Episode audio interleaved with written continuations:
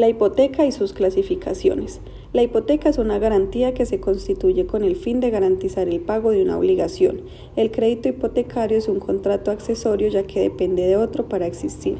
En este contrato existen dos partes, una llamada deudor o hipotecante y otra acreedor. Por lo tanto, existen varios tipos de hipotecas con las que el acreedor puede hacer valer su derecho.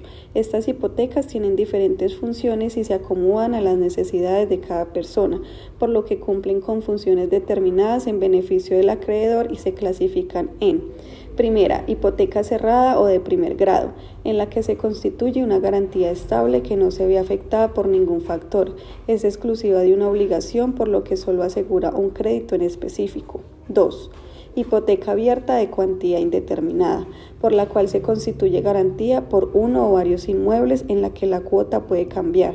Así entonces, una hipoteca que puede garantizar cualquier obligación que el deudor contraiga con el acreedor sin importar el valor ni el tiempo referido.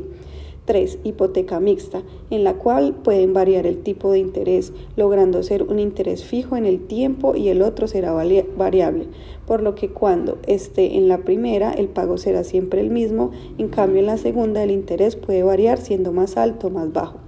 Así entonces cualquier tipo de hipoteca que se elija debe constituirse mediante escritura pública otorgada por ambas partes, el deudor y el acreedor, y esto con el fin de dar publicidad al estado del inmueble sin afectar el derecho de terceros.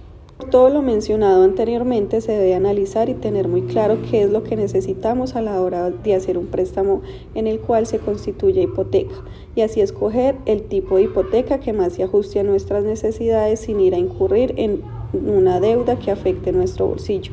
Debemos conocer nuestra capacidad de endeudamiento y tener presente con cuál de los tipos hipotecarios conviene más realizar el contrato.